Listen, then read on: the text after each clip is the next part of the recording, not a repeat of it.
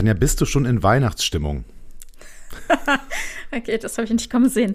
Hallo Andi, nein, bin ich nicht. Tatsächlich nicht. Aber ich habe mir fest vorgenommen, dass ich jetzt diesen Monat, jetzt haben wir ja schon November, mir anfange, Gedanken zu machen über die ersten Geschenke.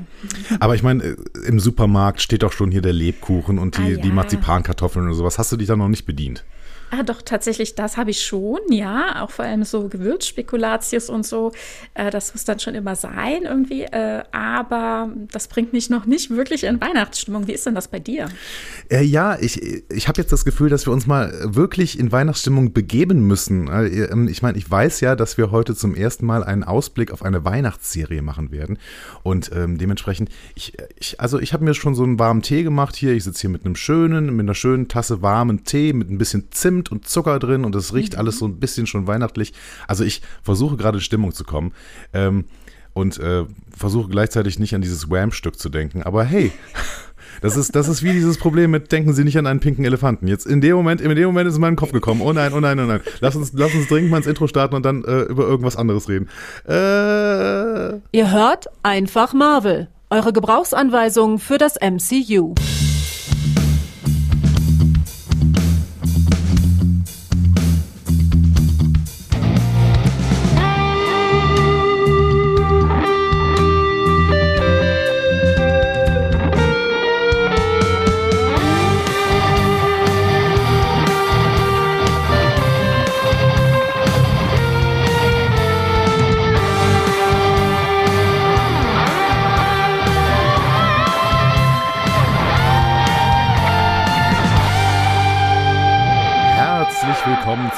Zu Einfach Marvel, eurer Gebrauchsanweisung für das Marvel Cinematic Universe. Und ganz besonders an der Gebrauchsanweisung heute die Ersatz-Ahne, nein, die alternative Tina habt ihr mich das letzte Mal genannt. Nein, ich bin einfach Tanja. Hallo. Hallo Tanja und ich bin der Mensch, der die Gebrauchsanweisung heute braucht und sich mehr denn je darauf freut, denn diesmal kommt sie nicht von Ahne, sondern sie kommt von dir. Tanja, es ist total toll, dass du ähm, meiner Einladung quasi gefolgt bist, hier die Urlaubsvertretung von Arne zu übernehmen. Arne mhm. ist ähm, ja quasi in den Urlaub gefahren. Ne? Er ist quasi der, der schnöden Kölner Dunkelheit entflohen und ich weiß gar nicht genau, wo er hingefahren ist. Hat er das in der letzten Folge gesagt? Nee, ich glaube nicht, nein. Tja, dann, wir wissen es nicht, aber hoffentlich ist er an einem Ort, an dem es äh, hell ist und ähm, an dem er ähm, trotzdem vielleicht schon ein bisschen in Weihnachtsstimmung kommen kann, denn wir müssen ja in den nächsten beiden Wochen, wenn Arne wieder da ist, dann auch ganz, ganz viel über diese Serie sprechen, über die wir heute sprechen werden. Und ich habe dich gefragt, dass du, äh, ob du bei dieser Serienvorbesprechung quasi dabei bist, weil ich vernommen habe, dass du absoluter Hawkeye-Enthusiast bist, beziehungsweise absolute Hawkeye-Enthusiastin natürlich. Ist das ja. richtig? Ja, ja, ja. Oh, ich freue mich sehr, dass die Serie jetzt besprochen wird. Vielen Dank für die Einladung. Mhm. Seit wann liebst du Clint Barton? Ähm, naja, seit der Serie. und ich habe tatsächlich, ich habe heute nochmal Revue passieren lassen, mit dem gesprochen, mit dem ich die Serie dann geschaut hat. Und er meinte auch, ey, wir hatten ja die ersten Folgen erstmal nicht geguckt, also wochenlang quasi gesammelt und dann en bloc mal direkt angefangen und dann halt die letzten zwei Wochen mussten wir dann drauf warten, bis die neuen Folgen kamen. Mhm. Und äh, ja, stimmt, ich kann mich wieder erinnern, weil das hatte gar nicht so gezogen. Ich dachte so, wer? Was? Hawkeye? Ah ja, äh, ich erinnere mich dunkel. Der da immer so hinten unten, ah ja, mh, über den wussten wir ja nicht so viel. Und dann kam die Serie und es hat mich direkt umgehauen. Wow, wow, wow.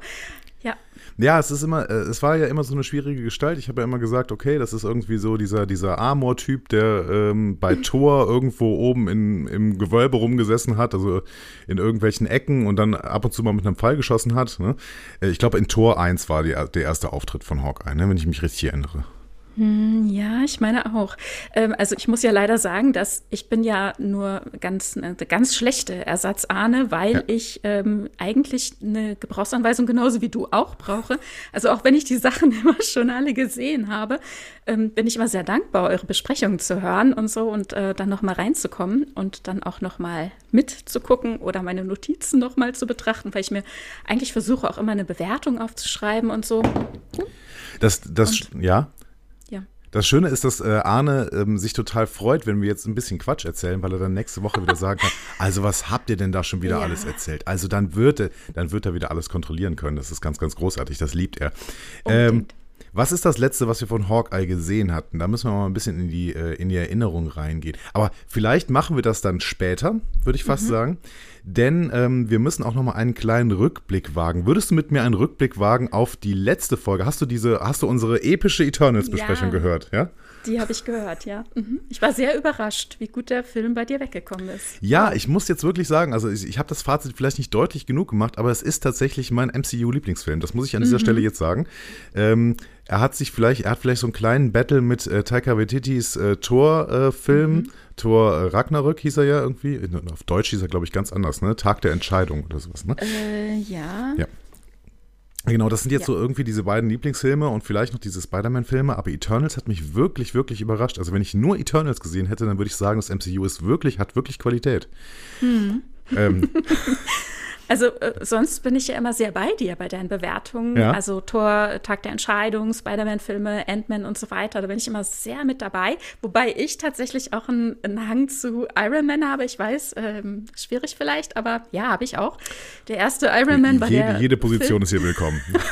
der Film, den ich am häufigsten wiederholt habe, einfach weil er damals der erste war. Und ja, es gab ja nichts anderes. Ich hatte ja, ja nichts. Ne? Wir hatten ja nichts, genau. Genau. Und ähm, ja, jetzt bei dem letzten hat es mich sehr überrascht. Also weil bei mir, ich habe den bisher nur einmal gesehen. Ich muss ihn jetzt noch mal wiederholen. Auch ähm, der gute Volker wartet ja auch noch auf äh, die Noten, quasi auf meine Bewertung auch. Und ähm, da werde ich es noch mal schauen. Aber mh, hm, also bei mir war der nicht gut weggekommen. Hm. Ja, dann, dann, also ich bin gespannt, was du sagst, wenn du ihn jetzt nochmal schaust, auch ja, mit diesen ja. ganzen, ähm, mit diesen ganzen Diskussionen im Kopf, die Arne und ich da in der letzten Folge geführt haben. Und ähm, das ist auch natürlich auch eine super Überleitung zum Feedback nochmal, die du gerade gegeben hast, denn äh, Volker wartet nicht nur auf deine Note. Volker freut sich über alle möglichen Noten und ähm, er hat schon mal so eine kleine Zusammenfassung gemacht und Eternals ähm, hat zumindest in unserem äh, Ranking der Phase 4 ist es jetzt, glaube ich, auf Platz 2 hinter WandaVision. Ähm, was, glaube ich, auch Volker sehr überrascht hat, wenn ich das richtig gelesen habe. Und ich bin gespannt, wie er denn im Endeffekt bei euch, wenn es dann eine repräsentative Menge von Leuten gibt, die Eternals bewertet haben, wie er denn bei euch abschneidet. Denn die Bewertungen dann in dem, im Feedback waren doch auch relativ gut alle. Ne? Mhm, Habe ich gesehen, ja. Mhm. Ja, also dafür, dass der vorher so ein bisschen, ähm, ja, wenn, wenn, ich, wenn ich die Diskussionen von letztem Jahr so ein bisschen anschaue, die da geführt worden sind, dann ist er tatsächlich relativ schlecht weggekommen. Das mag auch tatsächlich an diesem an dieser empfundenen, naja, Diversifikation der DarstellerInnen gelegen haben, irgendwie, die dann ja von verschiedensten Seiten kritisiert worden äh, sind. Also nicht nur unsachlich von rechter Seite, sondern eben auch irgendwie, ähm, dass bestimmte Leute gesagt haben, ja, das ist jetzt irgendwie ähm, Diversifizierung des Casts nur der Diversifizierung willens oder sowas. Vielleicht müssen wir auch gleich mal drauf schauen, weil wir da auch noch so ein bisschen Feedback zu bekommen haben. Wir starten mal mit dem Feedback von Hannes, der hat nämlich noch einen Buchtipp gegeben. Er wollte noch einen Buchtipp geben, die Marvel Enzyklopädie mit einer Einführung von Stan Lee, auch von DK, von diesem äh, Verlag. Und er schreibt schon, es ist ein bisschen teurer als das Marvel-Buch, aber wirklich sehr ausführlich und übersichtlich. Insgesamt über knapp 450 Seiten, über mehr als 1200 Charaktere, kann ich nur empfehlen. Tanja, Frage zuerst. Hast du irgendwelche Marvel-Bücher? Nee, tatsächlich nicht. Da stecke ich da nicht so tief drin, wie man merkt, ja. Aber du hast ganz, ganz viel Star Trek-Bücher, oder? Ja. also durch, mein, durch meine Venen fließt halt einfach Star Trek, ja. Hm. Das äh, kann ich sehr, sehr gut verstehen.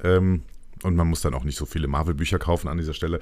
Aber wenn ihr denn ein Marvel-Buch kaufen wollt, dann habe ich, ich habe mir mal diese Marvel-Enzyklopädie angeschaut. Das scheint wirklich so ein sehr, sehr umfassendes Werk, was alles ähm, äh, zu sein, was alles beinhaltet, was irgendwie Comics sind. Ähm, ich habe es verlinkt unter dieser Folge, aber ich möchte euch warnen, und Hannes hat das ja auch schon getan, das ist dann eher was für Weihnachten, die kostet immerhin knapp 60 Euro. Ähm, mhm. Also mal ebenso ist wahrscheinlich nicht drin, aber ähm, wenn ihr da Lust drauf habt, packt sie vielleicht mal auf euren Wunschzettel. Und ich habe es mal wieder so verlinkt, dass ihr es eventuell nicht bei äh, dem äh, Großkonzern mit A kaufen müsst, sondern vielleicht bei einer kleinen Buchhandlung bei mir im Ort, die auch ein Online-Portal hat. Deswegen ähm, freue ich mich immer, wenn da jemand bestellt. Ähm, wir gehen weiter mit äh, Thors Bauch hat etwas geschrieben. ich bin gespannt, ähm, was das auch mit Tor 4 zu tun hat, aber ähm, dazu später mehr, ganz, ganz viel später mehr. Äh, Tor Thors Bauch schreibt, nun jetzt äh, wird spekuliert, also er schreibt zu ähm, Dr. Strange Infinity War, der hat da irgendwie rumgesessen und mit diesem Zeitkristall irgendwie sich angeguckt, wie denn verschiedene Zukünfte aussehen könnten und äh, wohin er denn die Zeit dreht, damit man irgendwie eine neue Zukunft kreieren kann. Und hat ja nur irgendwie eine gefunden, in der die Avengers gewinnen können. Und dann hat er dazu geschrieben, nun wird jetzt spekuliert, dass in anderen Zukünften, die Doctor Strange mit dem Timestone gesehen hat, die Avengers zwar manchmal Thanos besiegen, dennoch nicht überleben, weil dann der Celestial geboren, geboren wird, da dieser genug Power hat, um geboren zu werden. Ajax hatte ja erst ihren Sinneswandel, als es die Avengers geschafft haben, nach fünf Jahren die Menschheit zurückzuholen und Thanos zu besiegen. Hätte es das nicht gegeben, wäre es ja nie zum Sinneswandel gekommen und die Eternals hätten Arishams Plan durchgezogen. Finde ich einen sehr, sehr spannenden Verweis, oder? Mhm, total gut, ja. Mhm.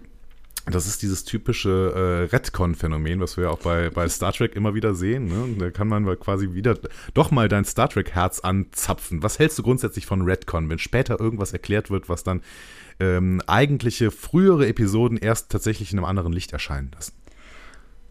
Also wenn es gut gemacht ist, mhm. ja, immer gerne. Mhm. Und würdest du das hier gut gemacht finden, dass hier irgendwie dieser Plan oder diese Szene mit Dr. Strange und Thanos, dass die noch ähm, einigermaßen Sinn ergibt im Nachhinein? Ja, gut, es ist ja jetzt eher eine Interpretation von außen. Ne? Es mhm. wird jetzt hier quasi im, wie sagen wir immer so schön, im Arkan und also in den Filmen oder Serien jetzt so explizit nicht gesagt. Deswegen finde ich es nicht unbedingt ein, noch nicht, mhm.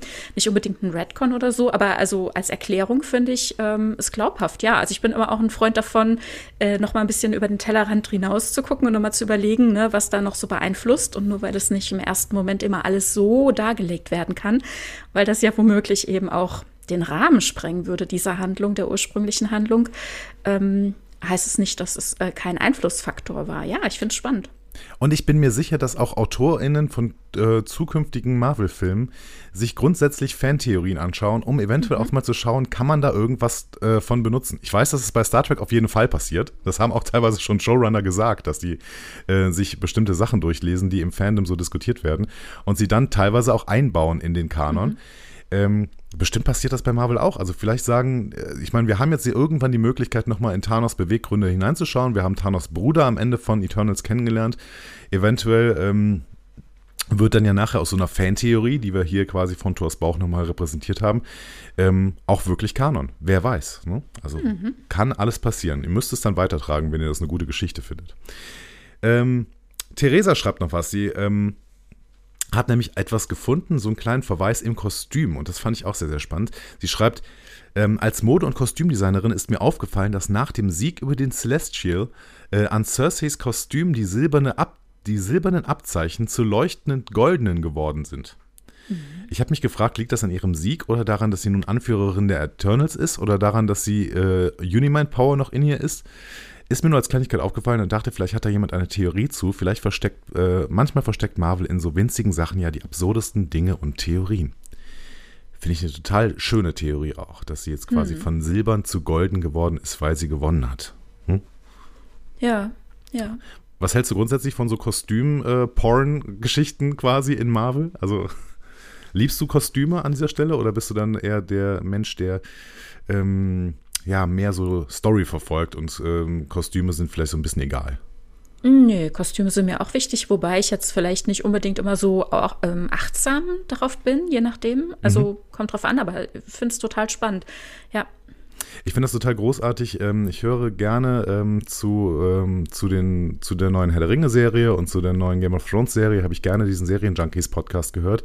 Mhm. Und ähm, Hannah von den Serien-Junkies achtet immer sehr, sehr auf Kostüme und beschreibt dann auch, wie sich bestimmte Farben dann irgendwie widerspiegeln zu bestimmten Situationen und sowas. Mhm. Ich sehe das auch überhaupt nicht. Ne? Ich habe da überhaupt keinen Blick zu. Aber wenn das dann jemand sieht, dann finde ich das total spannend und äh, deswegen auch danke nochmal an Theresa für diese äh, Bemerkungen, die du da ins Feedback geschrieben hast. Ähm, Tarsinion hat uns auch nochmal ein bisschen Service gegeben. Der hat uns nämlich nochmal einen Überblick über den griechisch-römischen, über, über das griechisch-römische Götterpantheon gegeben. Ähm, er schrieb, ähm, wie auch viele andere Dinge haben die Römer die Glaubensstruktur und deren Gottheiten von den Griechen assimiliert und angepasst. So sind die Götter oft die gleichen, nur heißen sie anders. Zum Beispiel römisch-griechisch Jupiter ist Zeus, der oberste Gott, Göttervater. Juno ist Hera, die Frau von Jupiter, Familiengöttin. Neptun ist Poseidon, der Gott des Meeres. Minerva ist Athene, die Göttin der Weisheit. Mars ist Ares, der Kriegsgott. Venus ist Aphrodite, die Göttin der Liebe. Und Apollo ist Apollon, der Gott des Lichts. Da äh, haben die Römer sich nicht so viel Neues überlegt bei Apollo. Vielen Dank auf jeden Fall, Tassinian, für diesen Service nochmal. Ich hatte ja schon gesagt, ich bin äh, Theologe und kein Religionswissenschaftler. Also ähm, nur weil irgendwas nach Religion riecht, kenne ich mich noch nicht damit aus. Möchte ich an dieser Stelle sagen. So. Dann kommen wir aber zu einem total spannenden Feedback von Lilly. Und ich glaube, dass du da etwas zu sagen kannst, weil du ja so ähm, aus persönlichem Kontext auch relativ nah ähm, an der gehörlosen Community bist. Ne? Mhm. Ja? Und Lilly schrieb nämlich äh, zu äh, der Darstellung von Makari. Ähm, Nochmal wo, kurz etwas zur Darstellung von Behinderung. Ich bin nicht gehörlos und kann daher nicht spezifisch bewerten, wie Makari hier dargestellt wurde, aber ich habe eine Behinderung und finde es einfach mal sehr schön, hier einen Charakter zu sehen, dessen Behinderung weder als Leidensgeschichte noch als etwas dargestellt wurde, was es zu heilen gilt. Besser sogar noch, Makari wurde in der Logik des Films extra so geschaffen, wie sie ist. Es brauchte kein tragisches Ereignis und sie musste ihre Behinderung nicht überwinden oder gar heilen.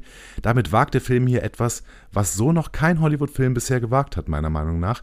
Denn leider werden in den meisten Filmen Charaktere, die eine Behinderung haben, immer noch als Mitleidsfigur oder Inspirationsquelle für das nicht behinderte Publikum genutzt. Und natürlich haben wir hier auch endlich eine Schauspielerin mit Behinderung, die eine Figur mit derselben Behinderung darstellt. Tanja, hat dir das gefallen? Hm, total. Ja, also das ist genau natürlich der große Punkt, der Pluspunkt für dieses Casting und ähm, für die Darstellung auf jeden Fall. Das ist das, was die Gehörlosen-Community natürlich auch gefeiert hat oder auch wahrgenommen hat, je nachdem, wer es auch nicht guckt oder mhm. wenn es einem auch nicht gefällt. Aber genau das ist der Punkt. Ne? Also man kann darf hier einfach sein. Ne?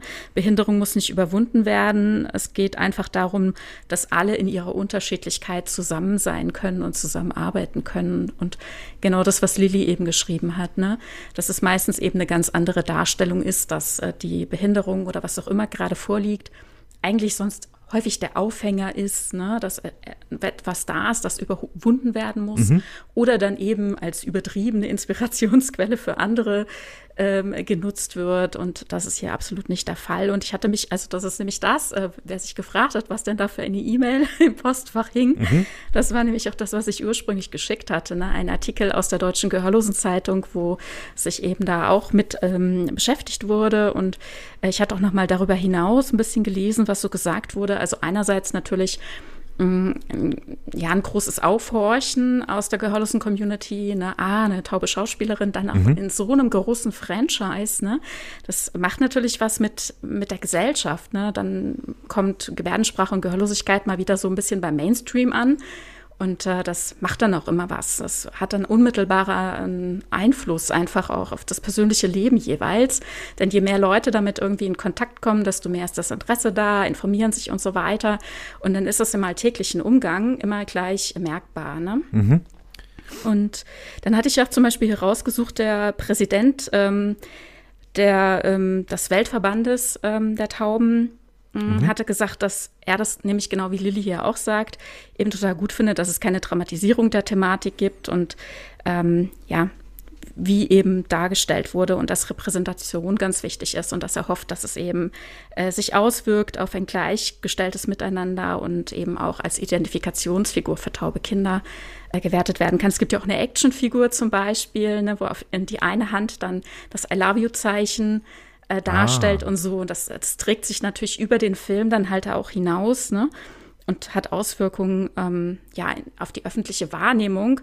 Und so jemand denkt natürlich dann gleich auch an weiterführendes, wie zum Beispiel die Anerkennung von Gebärdensprachen, mhm. die in vielen Ländern eben noch nicht gegeben ist. Also jetzt gerade vor wenigen Tagen gab es ähm, eine Abstimmung darüber, dass Gebärdensprache anerkannt wird im Tessin zum Beispiel.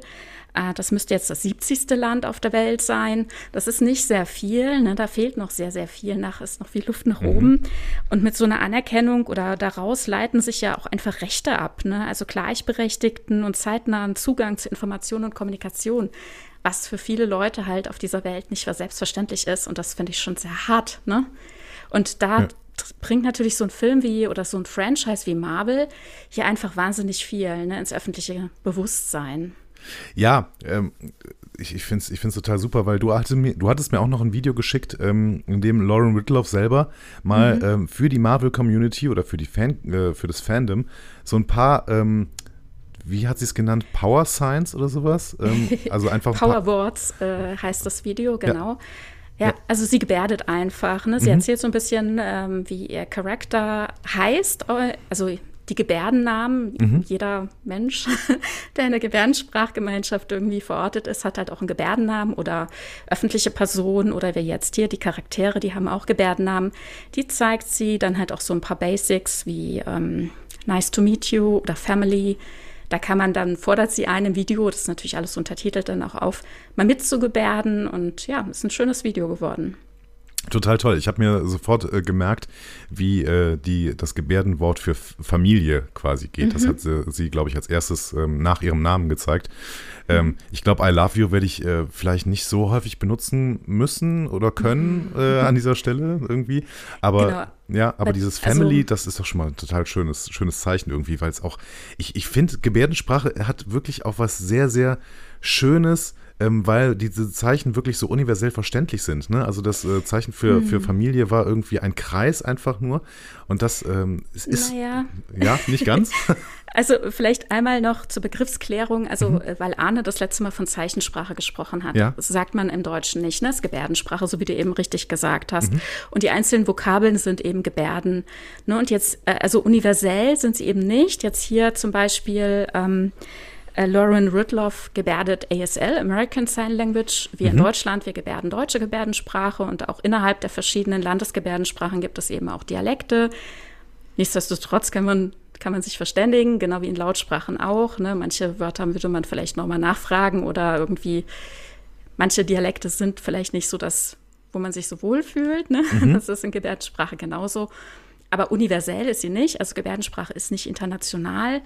Und ähm, ja, diese Gebärde für Family ist tatsächlich eine, ähm, das wurde in, in Deutschland ein Stück weit übernommen. Also es gibt viele Leute auch in Deutschland, die Familie tatsächlich auch genauso gebärden, wie man das in Amerika mhm. tut. Einfach so eine, ähm, ja, wie, wie sagt man da, ein Anglizismus. Ja. Aber es gibt natürlich auch die Möglichkeit, auf eine alte, äh, sehr deutsche Art und Weise Familie zu gebärden. Und wie du sagst, ja, Kreis, also es ist so eine Kreisform, die beschrieben wird mit der F-Hand. Mhm. Links und rechts ähm, formt man die F-Hand und Genau, dann ist es so eine ähm, alle einschließende Gebärde. Mhm. Du beherrschst Gebärdensprache. Beherrschst du denn die deutsche Gebärdensprache oder ähm, kannst du vielleicht dann auch die amerikanische verstehen? Oder wie, wie inwieweit sind die Unterschiede denn hm. zwischen diesen unterschiedlichen Gebärdensprachen? Ja. Also schon erheblich. Also jedes Land hat halt seine eigene Gebärdensprache und manche sind verwandter als andere. Ne? Es hat mhm. historische mhm. Gründe. Ähm, ich glaube, also so ist, so habe ich das auch ursprünglich mal gelernt, dass zum Beispiel ähm, die amerikanische Gebärdensprache mehr Verwandtschaft hat zur französischen, wobei ich halt im Amerikanischen durchaus ein paar Vokabeln kann mhm. und ein bisschen was verstehen kann, wenn ich es sehe, aber halt nicht alles. Wobei ich im Französischen total lost bin. Also, okay. Da verstehe ich dann gar nichts mehr. Und ähm, also ja, es kommt aufs Land an und wie viel ich davon weiß. Also ich kann eben deutsche Gebärdensprache genau, verschiedene Dialekte auch. Österreichisch auch, wobei ich, also ich habe halt auch mal ein paar Monate in Wien gelebt und mhm. ähm, daher bin ich da im Wienerischen mal fit gewesen. Und aus den Medien, aus den Filmen und Serien kennt man halt einfach ähm, ein bisschen was an amerikanisch. Und ähm, es gibt zumindest, also ich habe ja gerade gesagt, Gebärdensprache ist nicht international, aber was es gibt, ist eine also man nennt es ähm, ähm International Sign, also hier ganz konkret eben nicht Sprache, nicht Sign Language, sondern es ist nur International Sign. Ähm, das gibt so eine Basis, auf der man sich im internationalen Rahmen sozusagen treffen kann. Ne? Man, mhm. Jeder gibt so ein bisschen was von seiner Sprache ab und auf in dem Moment. Man trifft sich auf so einer internationalen Ebene und ähm, es gibt so ein paar Absprachen, wie man dann zum Beispiel Zahlen gebärdet oder ähm, dass man dann das amerikanische Fingeralphabet benutzt und ähm, so ein paar Vokabeln aus dem Amerikanischen ganz konkret werden auch übernommen. Und jeder gibt halt so ein bisschen was von seiner Sprache, vor allem auch von seiner Grammatik ab, damit man sich auf einer gewissen Ebene treffe, treffen kann. Also mhm. tatsächlich kann man sich gebärdensprachlich international besser verständigen, als wir das als Hörende ähm, äh, auf lautsprachlicher Ebene hinbekommen. Aber nichtsdestotrotz, es sind halt einfach unterschiedliche Sprachen und jeder ist natürlich da auch unterschiedlich, in Anführungszeichen, begabt, sich da auszudrücken. Ne?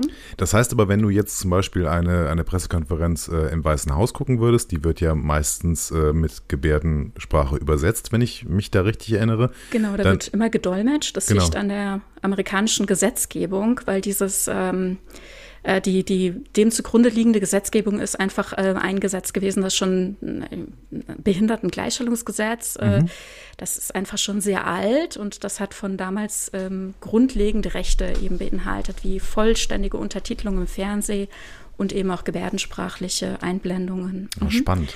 Genau, das kann ich dann leider eher nicht verstehen. Eher nur einzelne Vokabeln würde ich wieder erkennen. Okay, das heißt, du kriegst vielleicht mit, worum es gerade geht, aber du kannst tatsächlich nicht ja. so richtig folgen, worüber, mhm. was sie dann da dazu sagen zum Thema. Und wenn jetzt im Tessin, der Tessin ist ja quasi eine, eine südschweizerische Gegend, könnte man sagen, oder Norditalien. Ich weiß nicht, inwiefern das äh, Landesgrenzen überschreitet, wahrscheinlich vor allen Dingen in der Schweiz. Ähm, wenn da jetzt eine äh, Zeichensprache, Zeichensprache, Entschuldigung, Gebärdensprache, mhm. äh, Gebärdensprache ähm, anerkannt wird oder ähm, offiziell in die Verfassung geschrieben wird, ähm, müssen die sich dann auch entscheiden, welche Gebärdensprache sie denn äh, dann übernehmen? Gibt es dann eine schweizerische Gebärdensprache? Können sie in Richtung einer französischen, italienischen oder deutschen gehen und müssen sich dann irgendwie entscheiden? Oder? Nee, die benutzen da tatsächlich unterschiedliche Gebärdensprachen. Also deutsch-schweizerische, äh, da kenne ich halt auch Literatur, mhm. ne, weil ich damit was anfangen kann. Äh, aber die anderen, die kann ich natürlich dann nicht. Also die sind halt, wie, wie das in der Schweiz üblich ist, halt einfach mehrsprachig unterwegs, die Leute. Ne? Super spannend. Super. Also, wenn man dann mehrsprachig in der Schweiz unterwegs ist und irgendwann auch mehrsprachige Gebärdensprache quasi beherrscht, beziehungsweise eventuell auch beherrschen muss, mhm. ist natürlich auch super für, für die Verständigung ähm, auch äh, untereinander. Ne? Also ich meine, es ist wahrscheinlich dann auch für jemanden, der Gebärdensprache neu lernen muss, weil er vielleicht das Gehör verliert während äh, seines Lebens, dann nochmal schwieriger, sich irgendwie im Ausland zu verständigen. Ne? Ja, also uh, weites Feld. Also wer sein Gehör verliert, entscheidet sich womöglich Gebärdensprache zu lernen, womöglich mhm. aber auch nicht. Ne? Also das ist ja nochmal eine ganz individuelle Sache und nochmal ein ganz eigenes Feld. Und ja, also es gibt halt einfach Fremdgebärdensprachen und ähm, die Gehörlosengemeinschaft ist das gewohnt. Ne? Manche sind sprachbegabt als andere. Man lernt Fremdgebärdensprachen oder eben nicht, wie wir als Hörende ja eben auch Lautsprache, eine Lautsprache von einem anderen Land lernen oder eben nicht. Mhm. Mhm. Super spannend. Ich, äh, vielen Dank für diesen Ausflug. Ähm, fast ein bisschen schade, dass er im Feedback untergeht. Vielleicht müssen wir hier noch ein kleines, äh, einen kleinen ähm, Ausflugsstempel setzen irgendwo in unseren äh, Shownotes, in unseren Kapitelmarken. Ja, und vielleicht gibt es ja tatsächlich in der Zukunft nochmal Anlass und ähm, Grund irgendwie tatsächlich auch nochmal mit jemand Betroffenem zu sprechen. Das müsst ihr nochmal gucken. Das wäre total toll. Ähm, eventuell gibt es ja dann die Möglichkeit, wenn wir ein Eternals 2 erleben werden, äh, Rumor has it, wir haben jetzt heute keine Newsfolge, aber Rumor has it, dass es tatsächlich irgendwann Eternals 2 geben könnte. Und äh, Lauren Ridloff könnte ja eventuell auch wieder mitspielen. Ähm, ja, ich, mal gucken, was noch so kommt. Ne? Ja, ich finde ja, dass sie ähm, das auch in äh, The Walking Dead schon richtig gut gemacht haben. Ich glaube, das ist eine Serie, die du jetzt nicht gesehen hast, ne? Äh, nee, aber ich weiß, dass sie da mitspielt. Also es ja. war natürlich, also wenn jemand Gehörloses irgendwo mitspielt, dann ist das immer dass alle das wissen.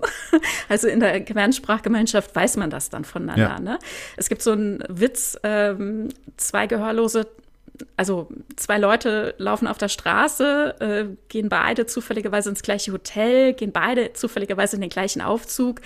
Der eine drückt auf den Knopf für irgendein Stockwerk ganz oben, der andere will auch drücken, der andere denkt, uh, der hat was gesagt und macht sich dann bemerkbar und sagt, dass er eben nichts hören kann und der andere sagt, ah, du bist auch taub, ja, cool, ach, du auch, oh mein Gott, ja.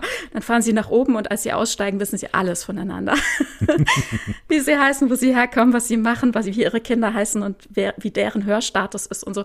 Ähm, ja, also man weiß das dann. das heißt, ich habe das natürlich mitbekommen, dass ja. sie eben auch in Walking Dead mitspielt. Mhm. Ähm, ich finde, dass es da auch schon ganz gut gelöst worden ist. Ähm, natürlich wird da ihre Taubheit öfter mal eingesetzt, weil ich meine, sie in einer besonderen Gefahrensituation in einer postapokalyptischen Zombie-Welt ist, wenn sie natürlich gehörlos ist, ähm, mhm. weil sie eben diese Zombies im Gegensatz zu allen anderen eben nicht hört, wenn sie, äh, keine Ahnung, von hinten sich anpirschen. Mhm. Ähm, aber es wird trotzdem, trotzdem wird sie halt nicht ständig irgendwie als die Behinderte behandelt oder irgendwie als, wie, ähm, wie Lilly das äh, genannt hatte, Mitleidsfigur, Inspirationsquelle äh, genutzt, sondern es wird halt irgendwie so ein bisschen auf ihre Bedürfnisse geachtet, aber sie hat auch halt ganz andere Handlungsstränge, die überhaupt nichts mit ihrer Gehörlosigkeit zu tun haben. Und das ähm, mhm. ist, glaube ich, auch so ein bisschen das, was Lilly und was du jetzt auch gerade nochmal ausgedrückt hast, was im Prinzip die Community sich auch wünscht, ne? dass dann äh, das genau. nicht das Hauptthema ist dieser, dieses Charakters. Ne? Ja, und einfach eine natürliche Darstellung. Also so hört das sich jetzt für mich an. Ne? Mhm. Natürlich gibt es dann zum Beispiel den Bedarf, dass man darauf aufmerksam gemacht wird, dass man vielleicht gerade von hinten von einem Zombie attackiert wird. Genau, aber ja. ähm, das, äh, das ist halt einfach so. Ne? Das ist im Alltag ja nicht anders. Man wird ja auch jemand sagen, ob er hinten gleich vom LKW überfahren wird. Genau. Und ansonsten ist es halt auch eine ganz normale Handlung. Ja. ja. Mhm. Vielleicht ist es ja tatsächlich auch so, dass Lauren Ridloff ähm, äh, vorher darauf achtet, was sie für Rollen bekommt, dass sie eben vielleicht nicht diese klassischen, ähm, ich sag's mal in Anführungszeichen, behinderten Figuren spielen muss, hm, sondern auch tatsächlich, tatsächlich normale Rollen spielen kann. Ja. ja, ja, es kommt natürlich auch darauf an, was einem angeboten wird und was ähm, ja die Leute bereit sind, auch äh, zu produzieren. Ne? Mhm. Also vielleicht noch mal ganz kurz, weil Arne letztes Mal sagte, sie hat äh, im Theaterstück mitgespielt, Children of a Lesser God. Mhm. Also Gottes vergessene Kinder. Das ja. ist auch in der Community einfach äh, bekannt. Ja, das ist ein äh, Theaterstück gewesen. Dann hatte Marlene Metlin, ähm, ist eigentlich auch sehr bekannt, hat dann 87 für die Rolle äh, den Oscar gewonnen, vielleicht daher und dann auch ganz viel gespielt. Aus ganz vielen Rollen kennt man sie. Er hat dann tatsächlich eben das in einem Film, also diese Rolle Gottes vergessene Kinder, ähm, gespielt, hat dafür den Oscar bekommen. Und ähm, das Theaterstück ist dann eben durch die Welt ähm, getingelt, beziehungsweise um die Welt gegangen. Und auch in Deutschland gab es da eine Adaption. Marion Kracht, also eine hörende mhm. Schauspielerin, hat die Rolle gespielt, ähm, 99, 2000. Darauf folgte dann viel soziales Engagement in dem Bereich und bekam dann 2002 tatsächlich auch dafür das Bundesverdienstkreuz. Und das wurde damals auch in der deutschen Gehörlosen-Community als so ein Ding äh, wahrgenommen. Ne? Das ist natürlich, das ist ein Stück, das will man sehen, da will man dann hingehen. Mhm. Und also Gottes vergessene Kinder, das ist einfach so ein Ding, das kennt man in der Community. Molly Madeline äh, war letztes Jahr ja zum Beispiel auch in dieser Apple-Serie Coda. Mhm. Ne, das ist auch so eine typische Geschichte. Also wenn es nicht quasi zu plakativ um Gehörlosigkeit selbst gehen soll, dann erzählt man doch die Geschichte der Tochter, der hörenden Tochter einer gehörlosen Familie. Das zieht sich echt immer wieder durch. Da gab es eine deutsche Produktion, Jenseits der Stille. Mhm. Kennen wir auch einen Star Trek-Schauspieler da drin. Den Vater spielt Howie Sigo, den wir aus äh, TNG kennen als Riva, laut as a Whisper der ah, ja, okay. stumme mhm. Vermittler, der ja. schlimme deutsche Titel wieder. Ja, aber wo, genau, wo es ja auch äh, um, um eine gehörlosen Community quasi auf einem Planeten geht. Ne? Ja, ja mhm. naja, es ist ein bisschen eine andere Darstellung. Also er ist tatsächlich taub und mhm. ähm, kommuniziert über einen sogenannten Chor, die für ihn sprechen telepathisch, je nachdem, welche Empfindung ähm, oder aus welcher Empfindung er heraus etwas mitteilen möchte, spricht es dann jemand anders aus. Ne? Mhm. Also eine telepathische Verbindung. Aber diese Geschichte eben dieser hörenden Tochter in einer gehörlosen Familie, da gab es diesen Film Verstehen die, Sie de Belliers äh, von vor ein paar Jahren aus Frankreich. Und letztes Jahr wurde das dann von Apple TV wieder aufgenommen mit Coda und war dann auch letztes Jahr bei den Oscars sehr erfolgreich. Und das sind dann immer die Momente, das sind dann diese ach, öffentlich wirksamen äh, Momente, aber es tritt halt auch immer so thematisch auf der Stelle. Ne? Wir kommen da nie so richtig bei raus. Und deswegen ist es halt besonders schön, wenn hier gerade so ein Franchise wie Marvel sich dann auch dem annimmt und auch bereit ist, jemanden mitspielen zu lassen und in einem ganz anderen Kontext zu präsentieren. Ne? Ich ähm, freue mich für diesen Ausflug, den wir gerade unternommen haben. Ja, ja, tut mir leid, ich wollte auch nicht, äh, dass es so lang wird. Du brauchst dich, äh, im Gegenteil, ich fand es äh, ganz, ganz hervorragend. Wir können vielleicht diese Frage, ich weiß nicht, ob wir die äh, Frage von Hannes Acker Taserface äh, ad hoc äh, so beantworten können, die er dazu gestellt hatte. Er hatte nämlich ge gefragt, wieso. Arisham überhaupt eine Gehörlose und ein Kind und eine kindbleibende Eternal erschafft ich finde das, also er fragt, ob das im Film beantwortet wird. Nein, es wird so im Film ja nicht beantwortet, zumindest auf erster Ebene. Wir müssten da jetzt interpretieren. Ähm, sollen wir das noch machen oder sollen wir uns das äh, auf äh, nächste Woche mit in der Diskussion mit Arne verschieben? Was würdest du sagen? Verschieben wir das auf nächste Woche. Arne kann sich da schon mal Gedanken machen. Ja, gut. Naja, also, also grob gesagt, ne, also ich denke, es ist einfach eine Anerkennung dafür, dass Gesellschaft eben divers ist. Und divers heißt, dass eben alle unterschiedlich sind und sein dürfen und dann natürlich äh, das auch in Ordnung ist von Anbeginn an. Und das wäre meine Interpretation.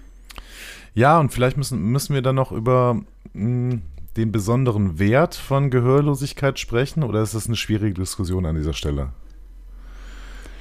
Hm, was heißt besonderer Wert? Ne? Also es äh, kommt einfach vor, dass manche Menschen nichts hören. Ne? Und währenddem ähm, historisch gesehen ähm, da wenig Wertschätzung passiert ist mhm. und auch aus medizinischer Sicht dann eher der Reparaturgedanke vorne stand und äh, das immer alles einherging mit Unterdrückung von Gebärdensprache, also wirklich Unterdrückung, äh, Verbot, äh, Schläge in der Schule, äh, übelste Misshandlung. Also, und da müssen wir nicht weit zurückgucken in unsere Historie. Ähm, also auch in Deutschland. Und von daher ist es halt wichtig, äh, eine gewisse Wertschätzung auch zu erfahren mhm. aus der Community heraus, also durch die Mehrheitsgesellschaft, die sich eben dadurch ausdrückt, ähm, dass man sein darf, dass man sich nicht der Mehrheitsgesellschaft ähm, angleichen muss, in, insofern, dass man lautsprachlich zu kommunizieren hat, etwas, was man ja selber gar nicht hören kann, was ja. total perfide ist, ja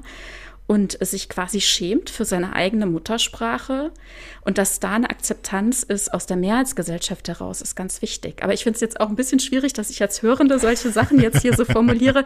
Da wäre es tatsächlich dann doch noch mal wichtiger, dass man mit jemand Betroffenen drüber spricht. Ja, und wir sind sofort wieder auf die Metaebene geraten, ne? also was ja. die Darstellung von Gehörlosigkeit angeht. Ja. Wir äh, verschieben das nochmal. Ich verschiebe es ins Feedback für die nächste Folge und da können wir uns vielleicht dieser Frage nochmal widmen. Und eventuell sagt Anna auch, nee, lass das nicht machen, lass das bitte dann machen, wenn wir mal jemanden mit jemandem aus der Community wirklich selber sprechen können.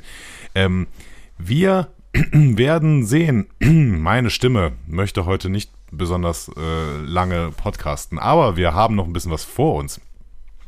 Ähm, dann würde ich sagen, gehen wir mal aus dem. so, was ist denn los hier?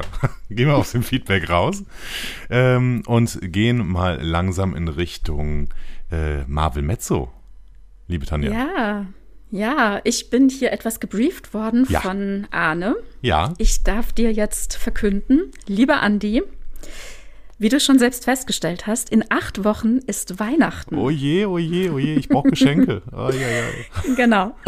Was wäre da besser als eine Weihnachtsserie? Hm. Mhm. Die mhm. können wir jetzt besprechen. Also, wir kommen zur fünften MCU-Serie, zum achten MCU-Projekt des Jahres 2021 und wir kommen zu einem Helden, wo wir, wie wir gerade schon festgestellt haben, äh, eigentlich gar nicht so mit vertraut waren. Also irgendwie, wer ist denn das? wir kommen zu Clint Barton, mhm. aka Hawkeye. Ja, wir kommen zu Hawkeye. Also erstmal, äh, ähm, acht MCU-Projekte im Jahr 2021. Ist das eigentlich, äh, das ist das, ist das äh, heftigste MCU-Jahr, das es jemals gab, oder? Ich glaube auch. Acht ja. MCU-Projekte in einem Jahr, okay. Wahrscheinlich wird das in Zukunft immer so sein, aber ähm, ich finde das jetzt erstmal eine sehr, sehr ähm, krasses, krasses Zeugnis irgendwie. Aber gut, da hatte sich auch ein bisschen was angestaut, weil im Jahr 2020 so ein bisschen weniger äh, rausgebracht werden konnte. Oh ja. Äh, mhm.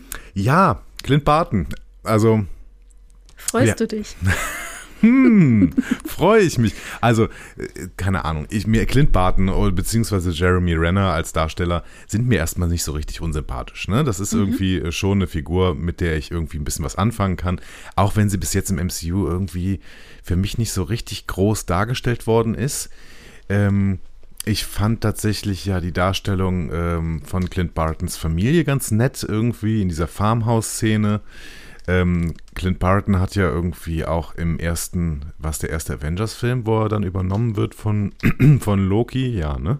Mhm. Ähm, wo er dann auch irgendwie zwischendurch mal diese Bösewichtrolle hatte. Die hatte er ja dann später auch noch mal so ein bisschen, zumindest eine ähm, sehr schattenmäßige Rolle, wenn ich mich richtig erinnere, als seine Familie dann tatsächlich umgebracht worden ist. Ähm, ja, mhm. und ähm, also er, beziehungsweise durch den Blip äh, verschwunden ist. Genau, ne? genau. Da ja. hatten wir, genau, da hatten wir diese wirklich dramatische Szene, wie er mit seinen Kindern irgendwie Bogenschießen, glaube ich, äh, übt mhm. äh, am Farmhaus und dann plötzlich alle verschwinden und er dann nur noch alleine ist und dann nachher quasi ein Rächer ist und sich gegen die äh, Kartelle, glaube ich, stellt in, äh, ähm, ich weiß gar nicht, ob es fiktive äh, Südost, ähm, Länder waren oder ob das tatsächlich irgendein äh, reales Land war. Wie auch immer, er hatte ja dann so ein bisschen seine Redemption-Story und kommt quasi wieder zurück in Endgame, oder? Oh, genau. Das, ja. Also er war wirklich weltweit unterwegs, so wie ich das verstanden mhm. habe, ne? um dort die ganzen äh, Kartelle und Verbrecherringe irgendwie äh, ja, äh, auszumerzen, im wahrsten Sinne, als Ronan. Ja. Genau, und ähm, nicht zu verwechseln mit Ronan dem Müllsack, nein, es ist Ronin, ja. Genau, und dann kommt ähm, ja Black Widow und will ihn wieder einsammeln und auf den rechten Weg zurückführen, ne? Ja, genau. Und ähm, schafft das ja dann noch irgendwie. Ne? Also mhm. kann man sagen, sie, sie äh, zieht ihn wieder auf die gute Seite, aber mit Black Widow hat er ja sowieso schon eine Vergangenheit. Und dann haben wir in, in diesem Black Widow-Film tatsächlich ja auch gesehen, beziehungsweise nicht gesehen, wie dann im Endeffekt Hawkeye ähm, diesen Anschlag auf das Kind verübt hat in der Vergangenheit, richtig? Mhm.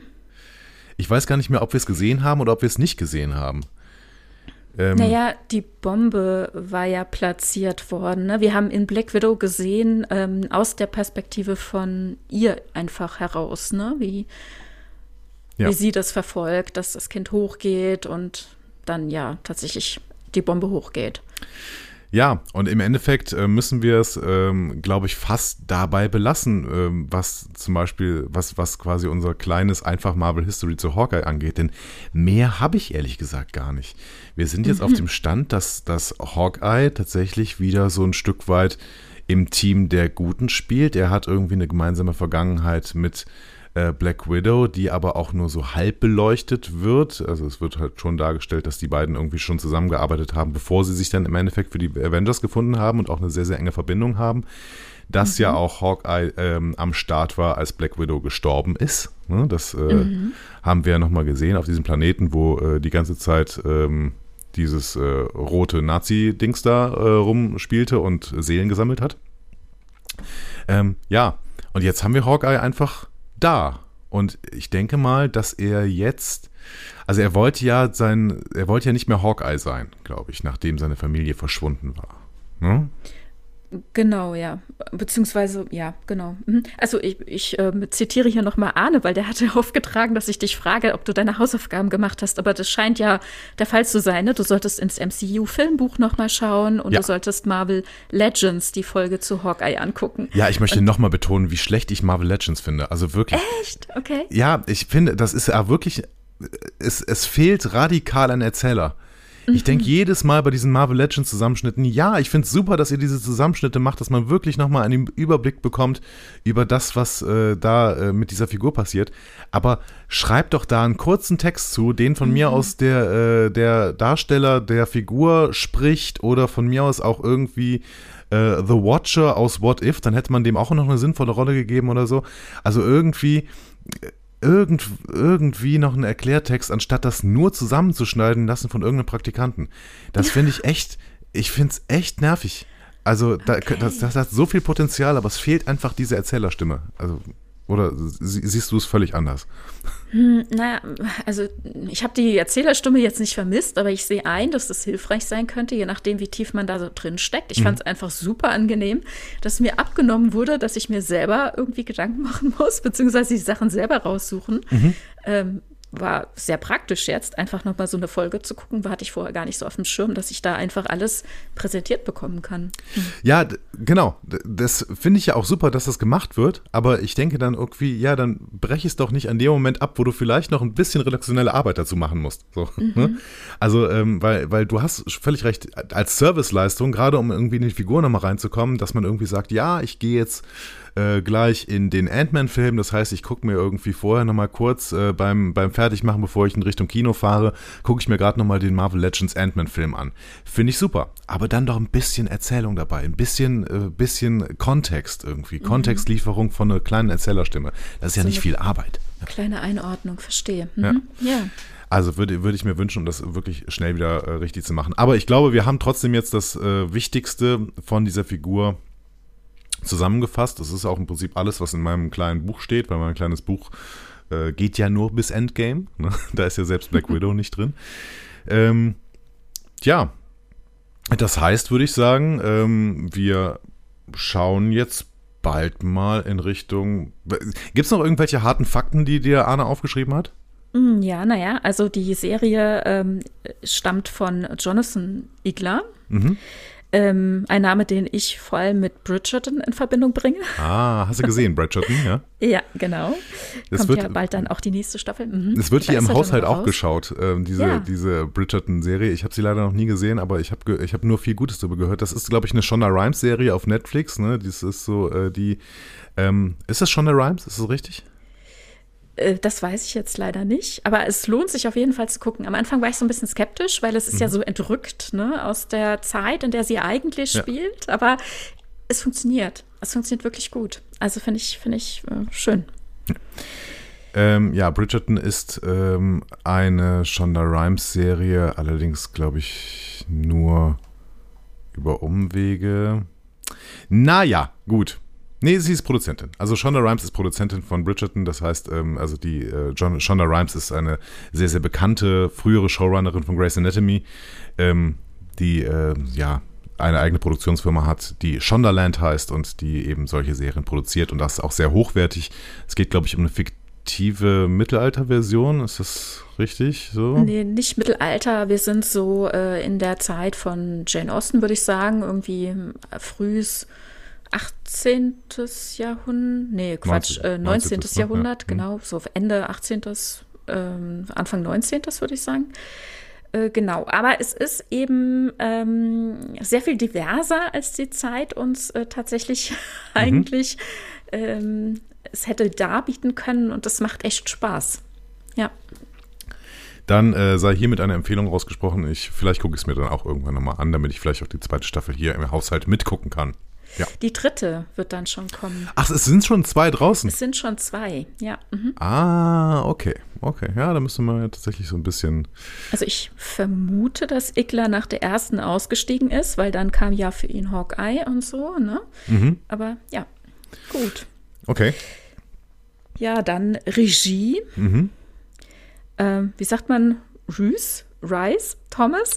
Ich weiß nicht. Äh, ich weiß auch, äh, Vornamen, solche Vornamen auszusprechen, also mm. R-H-Y-S würde ich, ich würde es vielleicht mm. Reese äh, aussprechen. Ne? Ja. Aber, ja. Und äh, Bert und Bertie, also Bert und die, die Birds, nennen sie sich ja. Bert und Bertie? Genau. Okay, wer ist das? Ähm, das sind äh, zwei Regisseurinnen, die sich irgendwie so 2005 oder so kennengelernt haben und dann so gerne im Duo arbeiten. Und ich glaube, das machen die auch richtig gut. Also Katie Elwood und Amber Templemore Finlayson oder so ähnlich. Ah, okay. Genau, ja. Und, ja, und warum nennen die sich Bert Bertie? Okay. Ich, äh, sie nennen sich die Birds. Ich weiß es nicht. Naja, gut, okay. Ähm, was haben die Arbeiten so gemacht? auch unabhängig voneinander, aber ähm, eben gerne zusammen. Aha. Hm, hm, ja, ich habe ich jetzt nicht rausgesucht, was sie nee, Ich so gucke gerade mal diesen IMDb-Bereich ähm, äh, an. Ich sehe hier Troop Zero, Eurodice, Queen Bitch and the High Horse, The Beast is an Animal. Habe ich alles noch nie gehört, okay. The Great, The Great sagt mir irgendwas. Hulu-Serie über ähm, Katharina die Große. Wird als antihistorisch beschrieben. Mhm. Ich weiß nicht, was das heißt. naja, wahrscheinlich so ein bisschen wie äh, Bridgerton auch. Ja, ne? Das würde man sein, ne? wahrscheinlich auch als antihistorisch bezeichnen. Aber mit Elle Fanning, äh, also Ellie Fanning und Nicholas Holt, also ähm, das ist, glaube ich, durchaus äh, gut, eine gut besetzte Hulu-Serie. Ähm, vielleicht äh, Katharina die Große, wenn wen das interessiert, äh, beschreibt lose den Aufstieg von Katharina der Großen, Kaiserin von ganz Russland. Ähm, könnt ihr mal schauen, ob The Great was für ihn oder sie ist. Gut. Mhm. Ja, dann haben wir natürlich schon gesagt, die HauptdarstellerInnen, ne? Ja. Jeremy Renner als Clint Barton ist klar und dann Haley Steinfeld ähm, als Kate Bishop. Ja. ja. Ähm, was, ist, äh, was ist deine Erinnerung noch an äh, Jeremy Renner außerhalb des MCU? Oh je. Habe ich gerade keine Erinnerung, ehrlich gesagt. Ich habe auch nicht nachgeguckt. Oh je, oh je. Ähm, ich habe noch diesen äh, Science-Fiction-Film Arrivals auf dem Schirm, den ich oh, ja, richtig, natürlich. richtig gut fand. Oh, oh, ich auch. Oh ja, sehr. Mhm. Ja. Ähm, wo er ja quasi den Male Lead spielt, wobei er natürlich sehr, sehr untergeht unter der Darstellung äh, der ähm, Hauptdarstellerin, deren Name mir jetzt nicht, Amy, Amy Adams, was? Amy? Äh, ja, fällt mir gerade nicht ein. Ja, aber sie ist ja auch tatsächlich eben die Hauptdarstellerin, also ne, Main Character und er ist das Beiwerk. Früher wäre es genau umgekehrt gewesen. Ja, gut so, oder? ja. Gut so, dass es mittlerweile so ist. Ähm, ja, gut, dann gucken wir lieber in Richtung Haley Steinfeld. Ähm, oder auch mal so ist, ne? Ja. Also, genau. Mhm. Woher kennst du Haley Steinfeld? Also ich hatte geguckt, was sie so gemacht hat, aber da war ich irgendwie, glaube ich, nicht die Zielgruppe oder so. Auch nicht bei Dickinson? Frage ich dich jetzt. Nee, habe ich auch nicht gesehen. Eieieiei, okay, gut. Also Dickinson, eine Serie quasi über Emily Dickinson, ne? ähm, die äh, er wahrscheinlich äh, als, äh, als Autorin eventuell kennt als Autorin von Gedichten vor allen Dingen, glaube ich, ne? also als Dichterin unterwegs gewesen. Ja. War ja nicht bei dem Film dabei, oder? Weil den Film habe ich gesehen. Ähm, nee, es ist die Serie Dickinson. Genau, die Serie, okay. Ja. Nee, die habe ich nicht gesehen. Mhm. Ansonsten, Bumblebee äh, habe ich natürlich nicht gesehen. Das war, äh, glaube ich, irgendein Transformer-Zeugs oder sowas, ne? Oder, oder zumindest genau, das ähnliches. War zumindest der Transformer mit einem VW Käfer, was dann wiederum mein Steckenpferd wäre. Da habe ich aber nur Besprechungen dazu gehört und den Film noch nicht gesehen. Ach, echt? Bist du in der Transformers-Filmserie äh, dabei oder was? Oder beim Käfer einfach? Beim Käfer, das ist, das ist ja mein Ding. Okay. Okay. Ähm, nee, ich glaube, ich habe auch von Haley Steinfeld bis jetzt echt noch nichts gesehen. Also True mhm. Grit äh, wollte ich immer mal sehen, habe ich mir aber nicht angeschaut. Das ist ein Western, also ein Neo-Western mit Jeff Bridges. Ähm, und äh, eurem Thanos-Darsteller, äh, Josh Brolin, Entschuldigung, ich meinte, ich wollte natürlich sagen, unserem da Thanos-Darsteller, äh, äh, Josh Brolin. Ähm, ja, Pitch Perfect 2, Pitch Perfect 3, Pitch Perfect. Naja, mhm. damit scheint sie wohl bekannt geworden zu sein.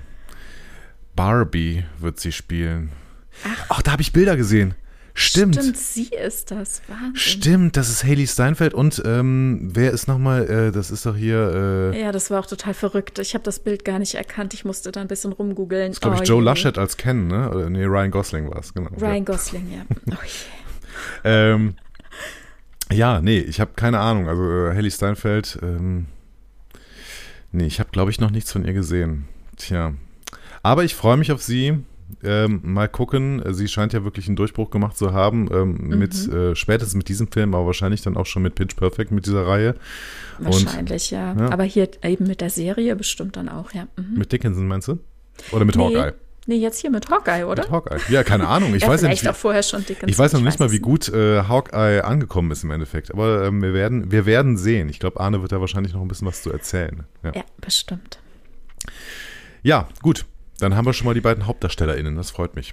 Genau, dann soll ich dir noch erzählen, die Prämisse der Serie. Mhm, ja. Ah, wir sind jetzt ein Jahr nach den Ereignissen von Avengers Endgame, da mhm. waren wir ja 2019. Ähm, da muss sich Clint Barton zusammen mit Kate Bishop den Feinden aus seiner Vergangenheit als Ronan stellen, okay. um rechtzeitig zu Weihnachten wieder bei seiner Familie zu sein. Stimmt, die ist ja jetzt wieder da mit dem Blip, genau. Mhm. Genau. Ja. Okay. Wir haben hier sechs Folgen mhm. mit einer Spielzeit zwischen 40 und 62 Minuten inklusive Abspann. Okay. Mhm. Sie hatte ein Budget von 150 Millionen US-Dollar. Ist das krass, oder? Sechs ja. Folgen, 150 Millionen US-Dollar. Das ja, ist eine Wahnsinn. Serie. Ja. Naja, okay. Crazy, okay. Ja, ja. ja. Und dann bei Genre, da muss ich ja, musste ich echt lachen, ähm, weil das ist halt einfach voll mein Ding. Also diese ganzen Serien, also fast alle Marvel-Serien mhm. sind quasi voll für mich gemacht. Wir haben hier ein Action-Adventure, Buddy-Comedy, Crime, Superhero Christmas. Okay, das klingt alles so ein bisschen nach äh, Stirb langsam. So Action-Adventure, Buddy-Comedy, Crime, Superhero Christmas. Hm? Hm. hm. Du wirst sehen. Ich werde sehen. Okay, ich bin gespannt. Okay, also dann habe ich noch einen Tipp. Okay. Genau, du sollst gut zuhören, hat mhm. mir, mir gesagt. mhm. Eine Serie, die unter anderem alle damit überraschte, dass eine extrem gefeierte Figur aus einer anderen, vielbeachteten Serie ihr Debüt im MCU geben durfte. Eine extrem, Ich finde es ehrlich gesagt ja? Ich finde es ehrlich gesagt verwirrend. Also, was sollst du denn damit anfangen? Ja, das frage ich mir bei, bei, bei Arnes Te äh, äh, Tipps eigentlich immer. Willkommen in meiner Welt. Ähm, ja. Eine extrem gefeierte Figur aus einer anderen, viel beachteten Serie, die ihr Debüt im MCU geben durfte. Ja, das wird dir jetzt gar nichts sagen. Also das kannst du im Hinterkopf behalten. Aber ähm, und dann später aha denken. Ja, mhm. jetzt, ja, jetzt müsste ich natürlich noch Fragen dazu stellen. Aber hm. Aber was ich noch nicht ganz verstanden habe, das ist eine, eine Serie, die bis jetzt nicht im MCU war, oder was? Ja, ich habe dann nochmal nachgeguckt und habe gedacht, aber die war doch im MCU. Aber das war sie wohl nicht. Okay. Mhm. Ah, okay, also es ist wahrscheinlich eine Marvel-Serie, die aber mhm. quasi ähm, von, von Kevin Feige irgendwann aus dem MCU rausgeworfen worden ist, weil er ja mal Tabula Rasa gemacht hat und gesagt hat, mhm. alles, was mhm. ich gemacht habe, ist im MCU und alles, was ich nicht gemacht habe, ist nicht im MCU. Es ist kein Kanon. Genau, ja. Kanonwächter, genau. ne, kennen wir aus Star Trek. Mhm. Und ähm, dementsprechend, ja, okay, äh, ja, aber das Problem ist natürlich, dass ich gar keine von diesen ähm, ja. Prä-MCU-Marvel-Serien gesehen habe. Also ob da jetzt, keine Ahnung. Ja, das ist weniger ein Tipp als ein Fun-Fact oder so, ne? Also behalte es mhm. im Hinterkopf. Einfach. Ich behalte es im Hinterkopf, mhm. alles klar. Mhm. Gut, dann haben wir hier die ersten drei Folgentitel. Okay. Also, ja. Mh, erste Folge. Never Met Your Heroes oder Triff niemals deinen Helden deine mhm. Helden, so. Mhm. Die dauert äh, 51 Minuten. Ja. Dann äh, zweite Folge Hide and Seek, Versteckspiel. Mhm. 52 Minuten und damit die längste der Staffel. Also ich denke, hier hat äh, Arne auch den Abspann immer jeweils rausgerechnet. Ja, okay. Und die dritte Folge Echoes oder Echos mhm. mit 44 Minuten. Aha, okay. Also es geht um die ersten drei Episoden und zu denen ich jetzt wahrscheinlich auch spekulieren soll. Mhm, okay. Genau. Never Meet Your Heroes, Versteckspiel, ja. Echoes. Echoes ist bestimmt irgendwie was, was das Ronins Vergangenheit dann irgendwie Hawkeye ereilt. Das hattest du ja, glaube ich, eben gesagt. Versteckspiel. Mhm. Never Meet mhm. Your Heroes. Da geht es garantiert darum, dass ähm, Hawkeye erstmal, die, die muss ja erstmal hier äh, ähm, Haley Steinfeld kennenlernen. Kate, Kate, Kate Bishop. Bishop. Kate Bishop, ja, mhm. genau. Also Never Meet Your Heroes. Okay, mhm. ja, mhm. mhm. ja. Gut. Ja, und jetzt darfst du dir ein Plakat anschauen. Da gibt es einen Link. Allerdings, ich muss sagen, da hat er ein Plakat rausgesucht. ich hätte dir ein anderes geschickt. Okay, Classic Arne. Ich sehe ein Plakat. Ich darf kurz beschreiben, was ich auf diesem Plakat sehe. Eieieiei, okay. Also, wir sehen eine ähm, urbane Winterlandschaft, möchte ich sagen. Wir sehen Hochhäuser ähm, und äh, es fällt Schnee und wir sehen ganz viele Lichter, die irgendwie in Richtung Energieverbrauch und Weihnachten zeigen.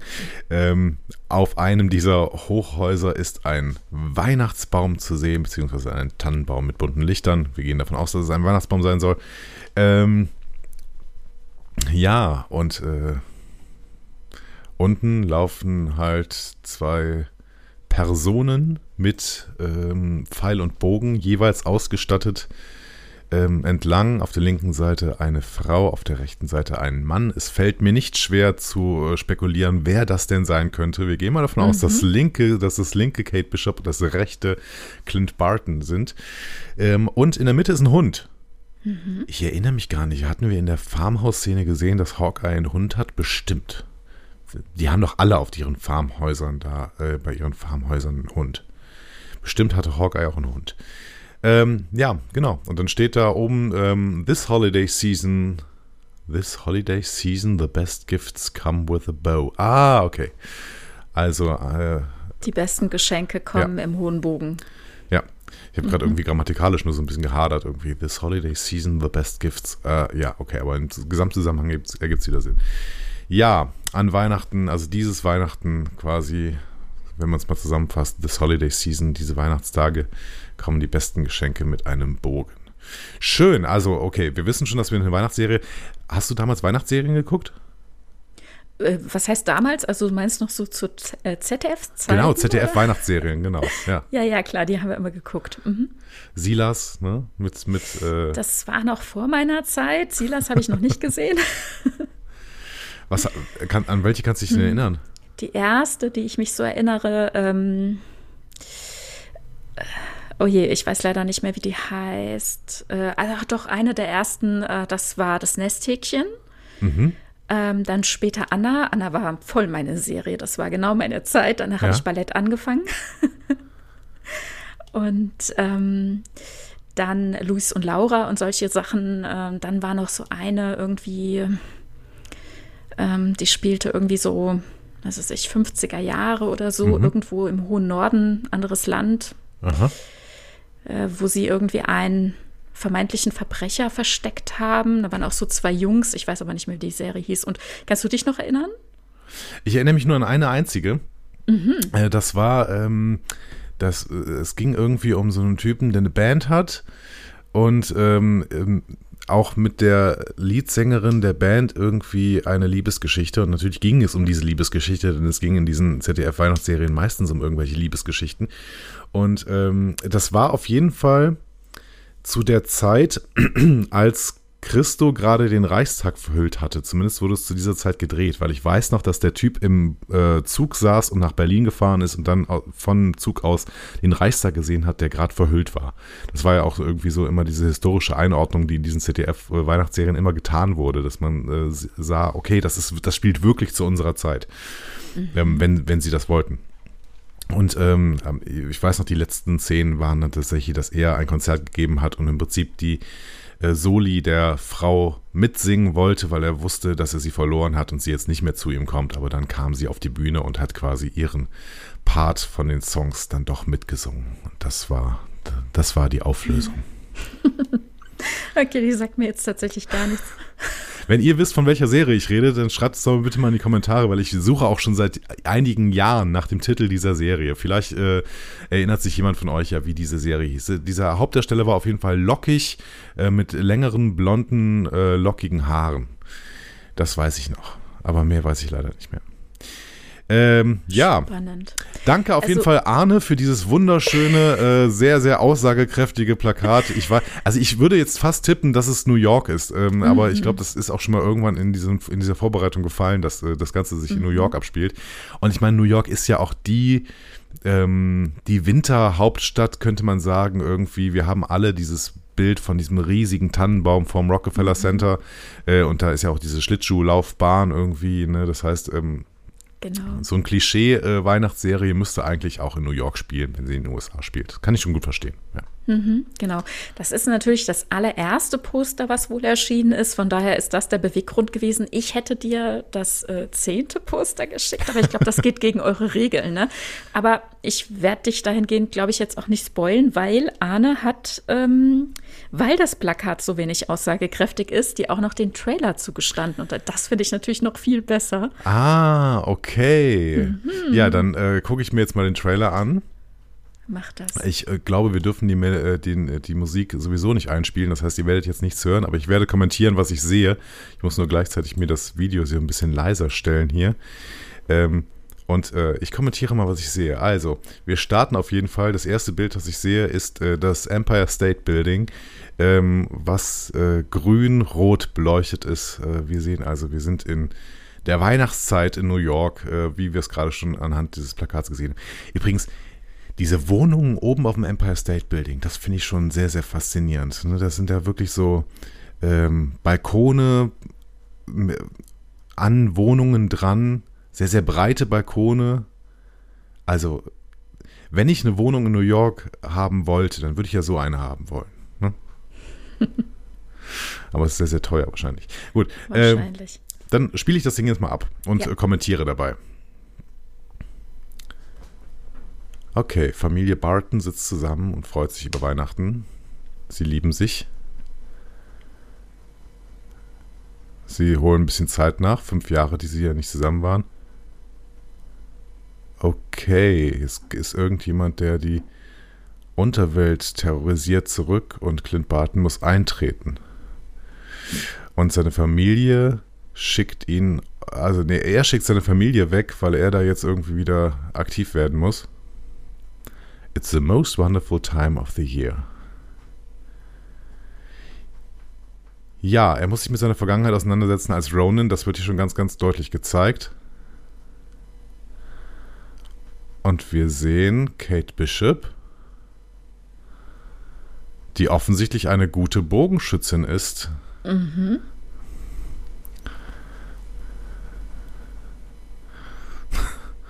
Wir sehen Menschen, die Molotow-Cocktails werfen und äh, Clint Barton wirft sie pünktlich zurück. Oh, und wir sehen, äh, wie sich jemand vom Rockefeller Center aus abseilt. Äh, das ist aber nicht das äh, Nakatomi Plaza oder wie das Ding da heißt. Ähm, wir sehen ein Musical der Avengers. Okay. Das ist einfach zu viel, was hier gezeigt wird. ja, ne?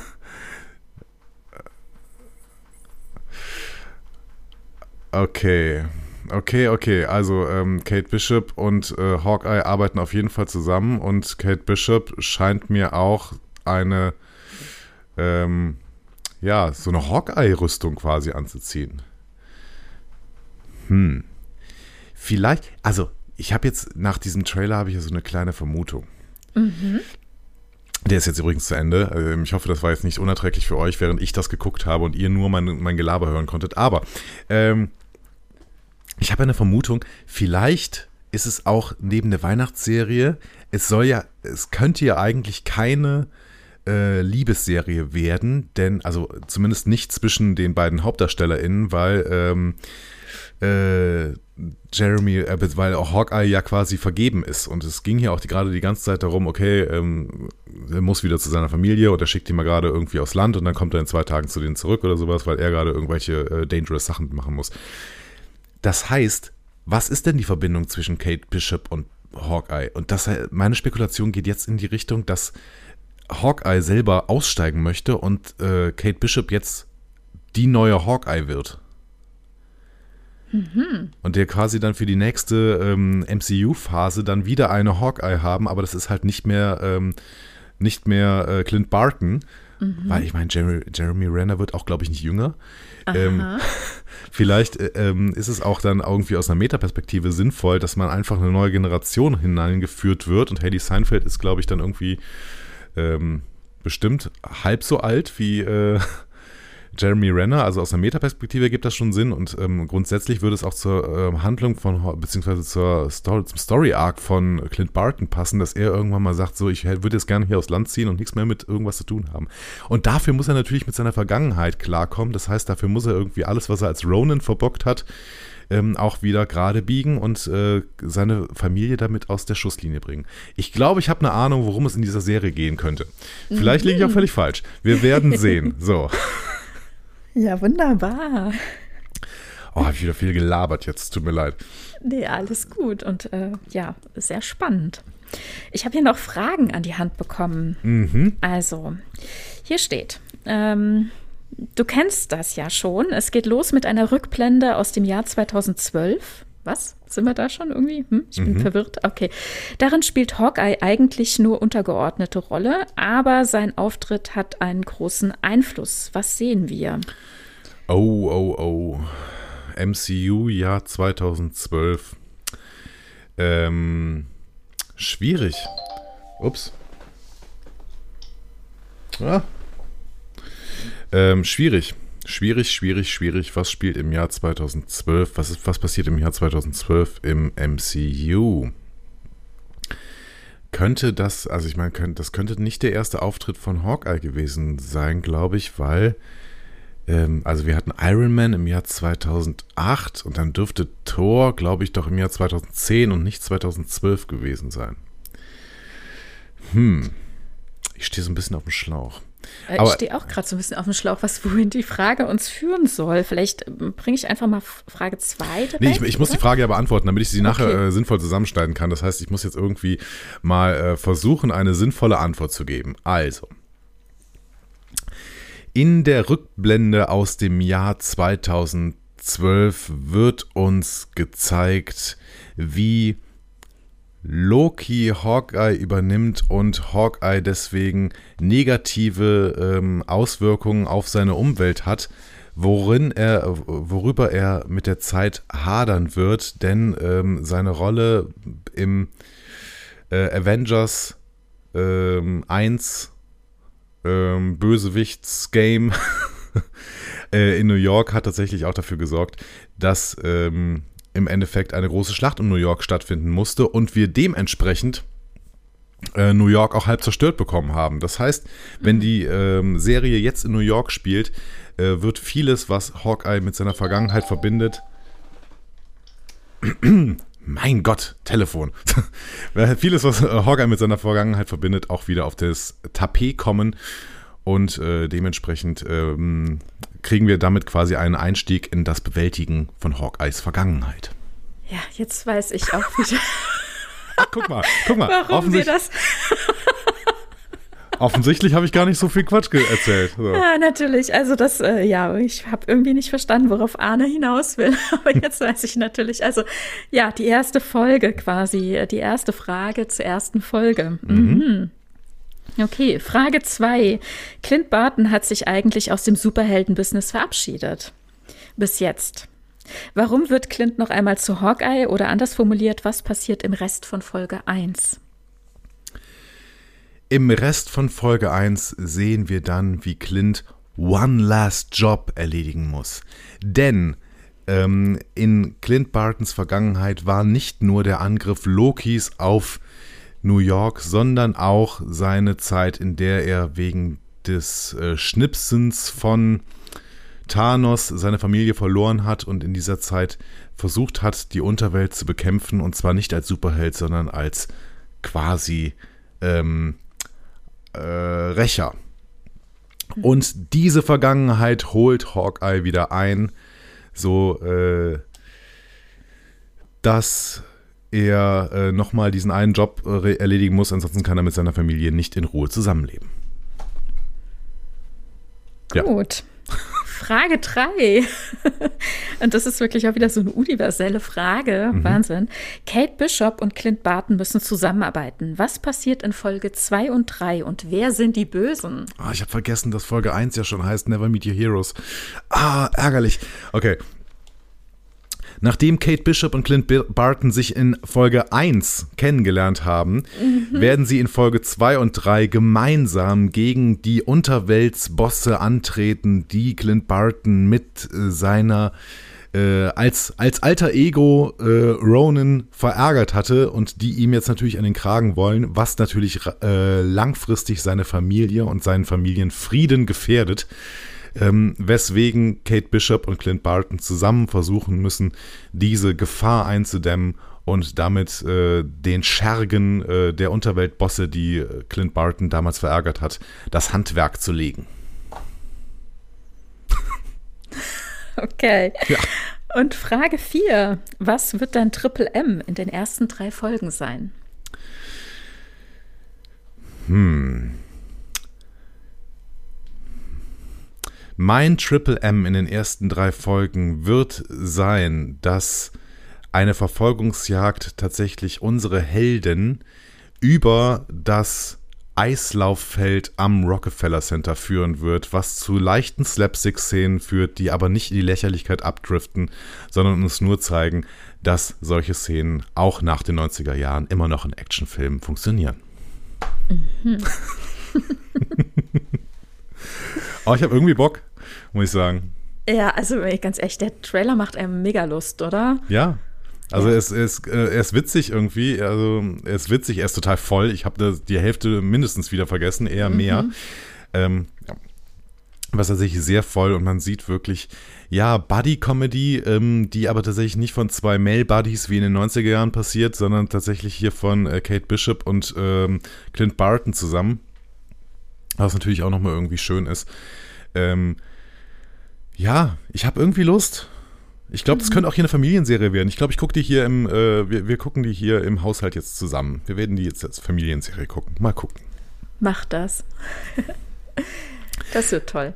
Ähm, grundsätzlich, du wirst wahrscheinlich in den nächsten beiden Filmbesprechungen, also beziehungsweise in den nächsten beiden Serienbesprechungen dann nicht mehr dabei sein. Aber kannst du schon mal sagen, hat dir diese Serie denn gefallen? Oh, sehr. Sehr. Sehr aus vielen verschiedenen Gründen. Mhm. Mhm. Dann äh, bin ich gespannt, ob wir diese Gründe vielleicht dann irgendwann mal hören werden in einem dieser letzten, in einer dieser nächsten beiden Folgen. Ähm, eventuell kannst du uns ja nochmal eine kleine Sprachnachricht an dieser Stelle einspielen, weil ich darf es ja jetzt noch nicht wissen, welche Gründe mhm. das sind. Ne? Dann werde ich viel zu sehr äh, beeinflusst. Oder du schreibst es auch nochmal ins Feedback. Und ähm, das ist natürlich eine gute Überleitung dafür, dass ich jetzt mal kurz euch nochmal aufzeigen kann, äh, was denn die Feedback-Kanäle für unsere Einfach Marvel Community sind. Ihr habt MCU-Entzugserscheinungen, Fragen oder möchtet einfach etwas loswerden? Diskussionen zu jeder Folge findet ihr auf einfachmarvel.de. Außerdem gibt's uns auch auf Instagram, Facebook und Twitter unter einfachmarvel. Wir freuen uns auf eure Nachrichten und Kommentare. Absolut. Liebe Tanja, vielen, vielen Dank, dass du mit mir dieses äh, Schauspiel hier durchgestanden hast. Vielen Dank für die Einladung, hat Spaß gemacht. Möchtest du der Community noch irgendwas ausrichten, was sie jetzt beachten sollen, wenn sie den Hawkeye gucken oder äh, allgemein möchtest du noch irgendwas ähm, mitgeben auf dem Weg? Ach, nein, einfach Spaß dran haben, also besonders an Hawkeye. und auch generell. Nur ganz kurz, was äh, ist jetzt vielleicht ein bisschen äh, komisch, aber ich wollte vorhin eigentlich, als ich da immer so kurz abgedriftet bin, mhm. eigentlich dahin münden, dass bei Eternals mhm. ähm, das eigentlich richtig schade daran war, dass Marvel den Film nicht per se mit Untertitel ausgestattet hat, weil natürlich viele Gehörlose ins Kino gehen wollten und dann auf wenige Vorstellungen angewiesen waren, wo Untertitel stattfanden. Und deswegen gab es ein Crowdfunding. Mhm dass äh, Untertitel äh, stattfinden können. Und das ist natürlich schon traurig, ne? dass, dass es Marvel ähm, nicht hingekriegt hat, das per se irgendwie einzurichten und so. Ja. Und ähm, das hat auch die Schauspielerin, die Lauren Ridloff, äh, thematisiert und so weiter. Also das ist halt nochmal so ein Ding. Ne? Also einmal Repräsentation ja, aber dann was, äh, was für eine äh, Möglichkeit der Teilhabe hat man denn dann unterm Strich? Und das mhm. war dann nicht so gegeben. Das war das, wohin ich vorhin irgendwie so ausschweifend hingekommen bin, ähm, hinkommen wollte. So. Ja. Aber jetzt erstmal nur, ähm, habt viel Spaß mit Hawkeye. Danke für, für diese, diese Bemerkung. Ich finde es auch äh, ganz, ganz wichtig, auch nochmal aufzuzeigen, dass auch in so einer ähm, 300 Millionen Dollar Produktion oder was auch immer, Eternals war wahrscheinlich noch mehr, dass dann da doch irgendwann auch mal mit dem Rotstift angesetzt wird bei wahrscheinlich so Kleckerbeträgen. Also ich meine, was hätte das gekostet, da irgendwie noch eine äh, sinnvolle Untertitelung zu machen? Ne? Ja, ähm, nicht viel. Mhm. Ja, aber vielen Dank für diese Bemerkung auch nochmal. Und wenn du das schon nicht machst, dann mache ich doch nochmal Werbung. Ihr könnt äh, Tanja regelmäßig in ihrem eigenen äh, Star Trek Podcast hören. Es ist äh, Trackipedia und ähm, ich weiß, dass einige von euch dann auch Star Trek Fans sind hier in der Einfach Marvel Community.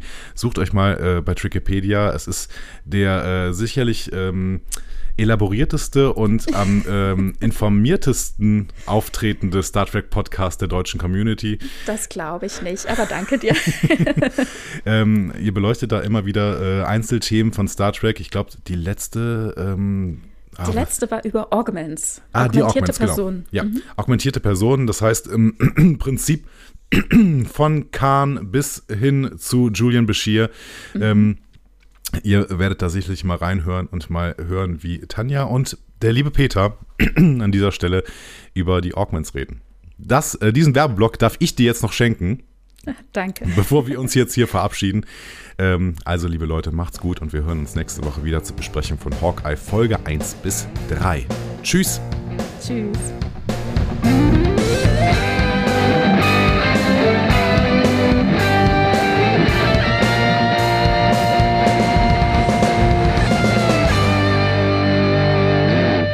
Die Heldenreise geht weiter. Mehr Folgen zum Marvel Cinematic Universe findet ihr auf einfachmarvel.de oder überall, wo es Podcasts gibt.